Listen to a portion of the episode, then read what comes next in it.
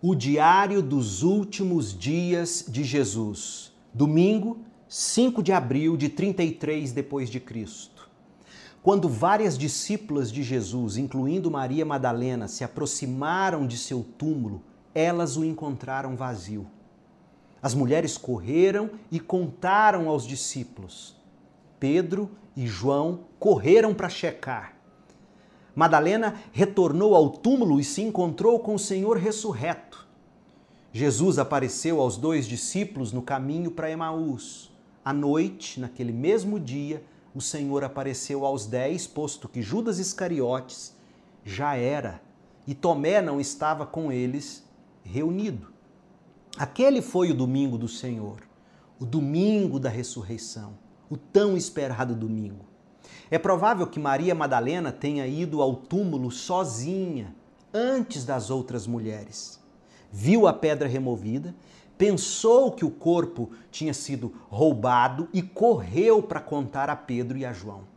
Alternativamente, teria ela inicialmente ido junto com as outras mulheres e correu para contar a Pedro e a João que a pedra estava fora do lugar, removida do túmulo, enquanto as outras mulheres permaneceram e foram surpreendidas pelos anjos lá no túmulo. De qualquer maneira, o que temos é o primeiro relato.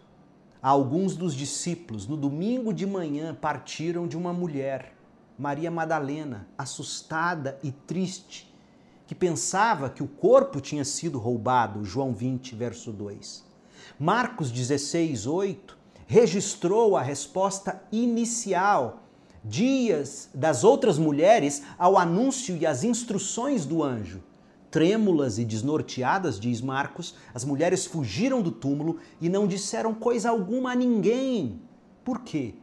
Porque estavam assustadas demais. Porém, lendo os outros evangelhos, nós ficamos sabendo que o silêncio daquelas mulheres não durou muito tempo. Inicialmente, elas ficaram com um misto de medo e de alegria. Uma ocorrência sobrenatural como aquela é certamente capaz de produzir as duas emoções ao mesmo tempo no mesmo coração. Mas logo aquelas mulheres encontraram um jeito de correr aos discípulos para relatar o que o anjo havia dito a elas. Mateus registrou como Jesus apareceu para as mulheres, enquanto elas corriam para contar aos discípulos. Elas o adoraram e ele as instruiu não a temerem, mas a dizerem aos discípulos que o encontrassem na Galileia.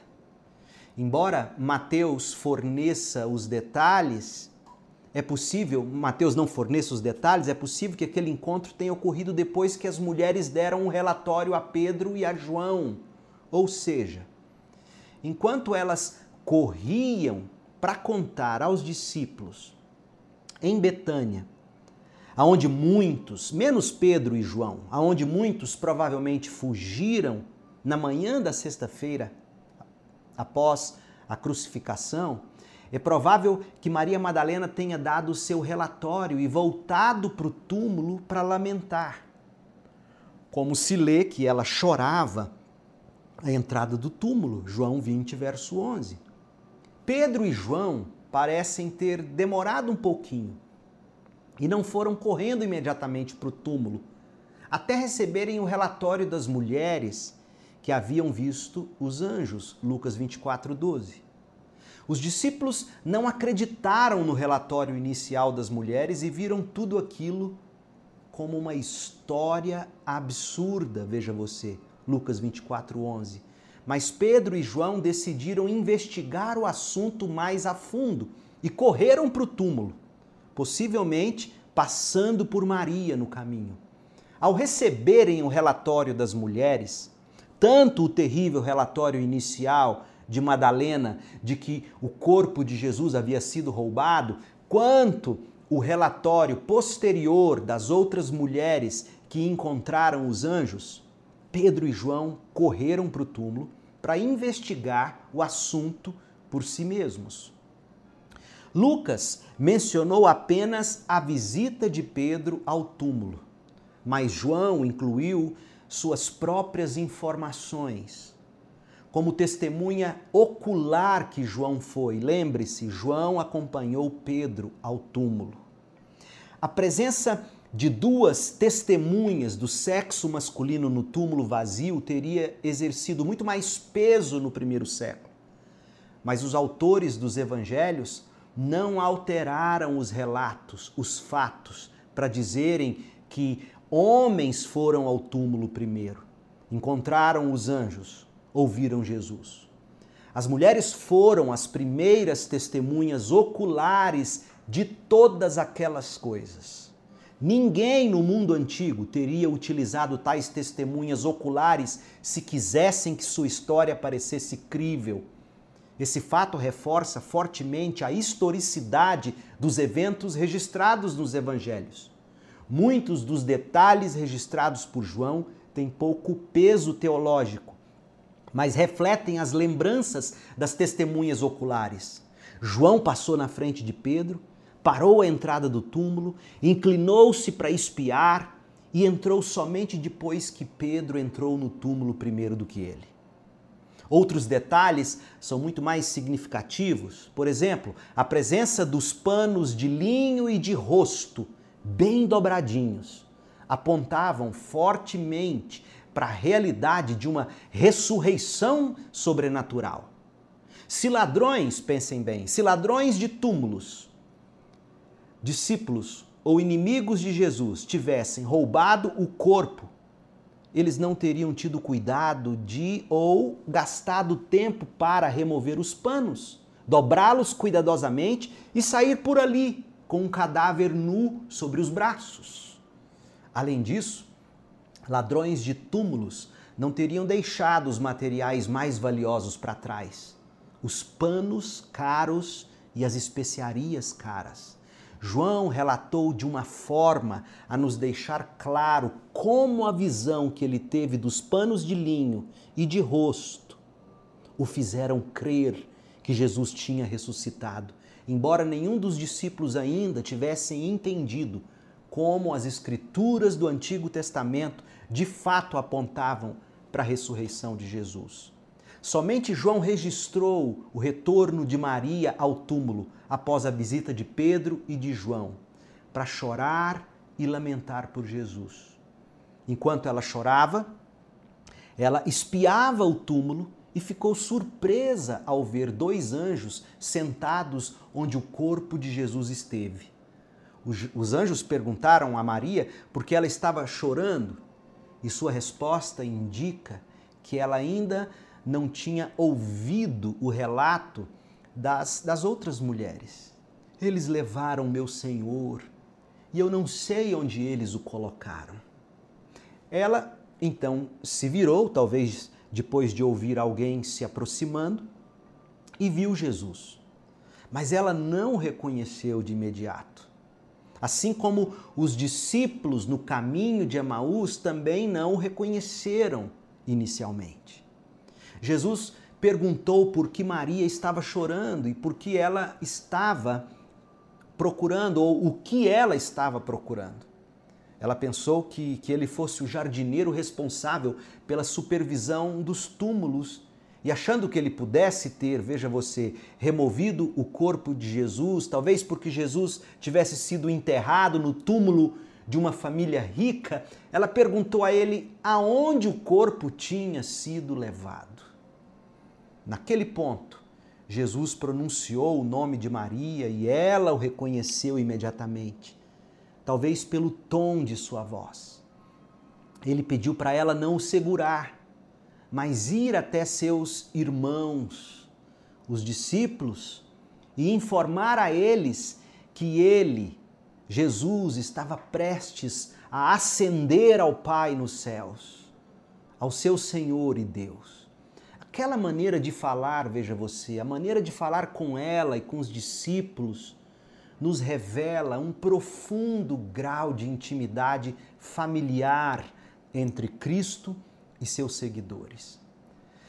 Maria respondeu obedientemente e foi informar aos discípulos que ela tinha visto Jesus e recontou para eles o que o Senhor lhe havia falado. Aquele segundo relatório de Maria Madalena se contrastava fortemente com o primeiro relatório de desespero mais cedo naquela mesma manhã.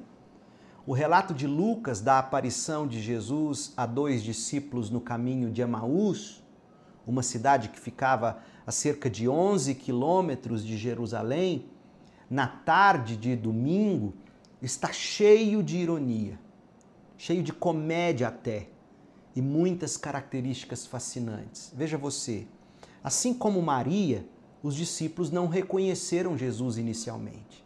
Quando ele começou a andar ao lado deles e os envolveu na conversa, eles não sabiam quem era aquele homem.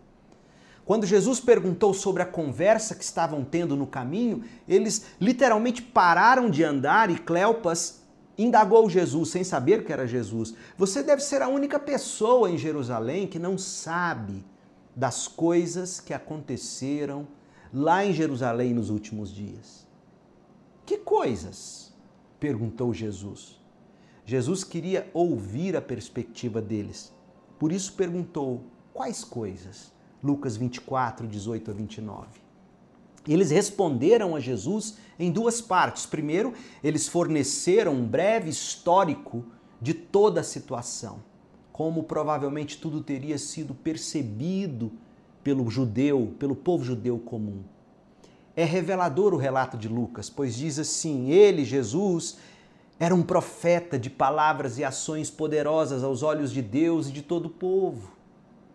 Mas os principais sacerdotes e os outros líderes religiosos o entregaram para que ele fosse condenado à morte e o crucificaram. Tínhamos esperança de que ele fosse aquele que resgataria Israel isso tudo aconteceu há três dias. Algumas mulheres de nosso grupo até foram ao túmulo hoje bem cedo e voltaram contando uma história estranha, uma história surpreendente. Disseram que o corpo havia sumido e que viram anjos que disseram a elas que Jesus estava vivo ou está vivo. Alguns homens do nosso grupo correram até o túmulo para ver e, de fato, tudo estava como as mulheres disseram. Mas não o viram, não acharam o corpo. Naquele ponto, Jesus repreendeu os dois discípulos por sua lentidão em crer na luz das profecias a respeito do sofrimento e glorificação do Messias. E então Jesus os conduziu por todos os escritos de Moisés e dos profetas, explicando o que as Escrituras diziam a respeito dele. Lucas 24, 27. Jesus estava corrigindo o problema identificado por João quando observou o seguinte: pois até então não haviam compreendido as Escrituras, segundo as quais era necessário que Jesus ressuscitasse dos mortos. João 29. De fato, nenhum dos discípulos esperavam pelos eventos da manhã de Páscoa. Outra forte evidência de que os relatos da ressurreição são, sim, historicamente precisos.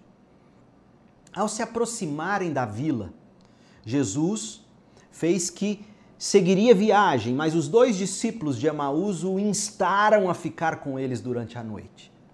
Jesus aceitou o convite e na ceia pegou o pão, deu graças, e naquele ponto, talvez por terem testemunhado Jesus orando e abençoando a comida antes, antes da refeição em alguma ocasião anterior, naquele momento, os olhos de Cleopas e do outro discípulo foram divinamente abertos. Eles reconheceram Jesus e Jesus desapareceu da vista deles. Eles retornaram imediatamente a Jerusalém e encontraram os discípulos no meio de uma calorosa conversa. Depois de ouvirem a respeito da incrível aparição de Jesus a Pedro, da qual, a qual nós não temos relatos, os dois discípulos passaram a descrever como Jesus lhe havia falado na estrada e como eles o reconheceram quando Jesus partiu o pão na casa deles, lá em Emaús. No domingo à noite, os discípulos estavam ainda reunidos. Veja você, a portas trancadas, escondendo-se com medo dos judeus. Os dois discípulos que haviam encontrado Jesus no caminho de Emaús já haviam chegado e todos já tinham conversado sobre aquelas surpreendentes ocorrências do dia. Jesus instantaneamente apareceu no meio deles e procurou acalmar seus medos, dizendo: Paz seja com vocês. Apesar das palavras do Senhor, os discípulos, que estavam todos já bastante assustados, pensaram que Jesus, olha, era um espírito Jesus apaziguou ainda mais seus medos, convidando-os a examinar e a tocar suas mãos, seus pés, suas feridas, demonstrando que ele era carne e sangue e não um espírito. Jesus então foi mais incisivo, demonstrando a sólida realidade do seu corpo ressurreto. E o que ele fez? Pediu algo para comer. E comeu com eles peixe grelhado Aquela última prova, finalmente, convenceu a todos, uma vez por todas, de que Jesus não era um espírito ou fantasma.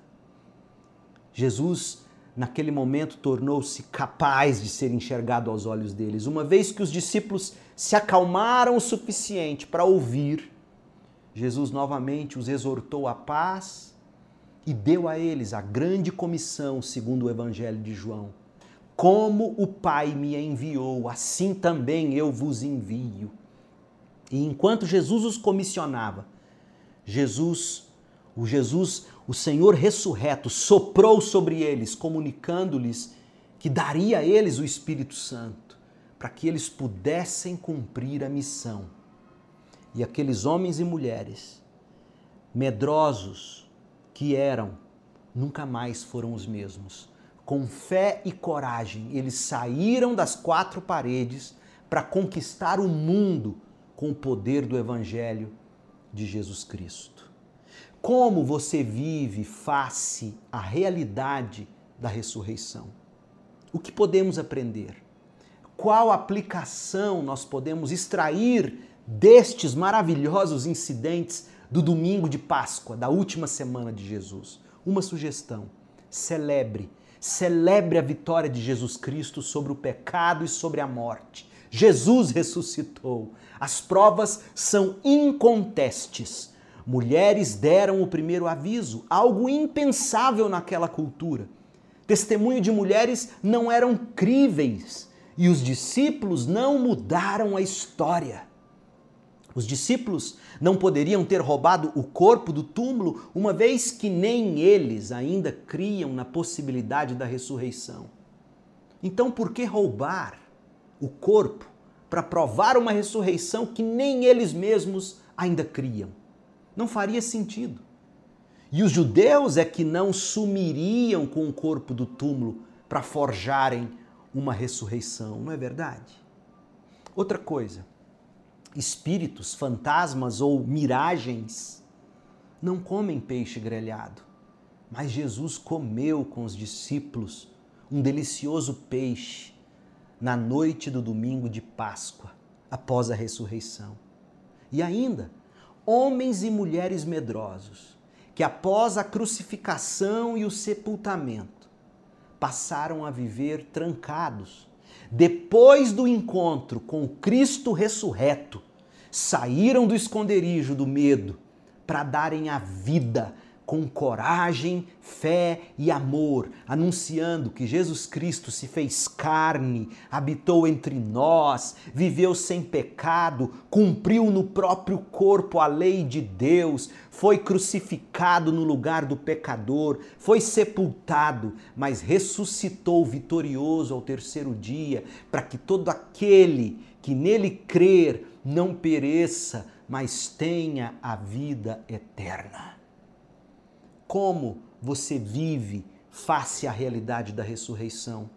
Renda-se ao Evangelho de Cristo, Regozije-se, crentes, com Cristo revelado nos evangelhos. Reverbere aos quatro cantos a mensagem do Evangelho de Jesus Cristo. Feliz Páscoa para você. Jesus ressuscitou. Glória a Deus.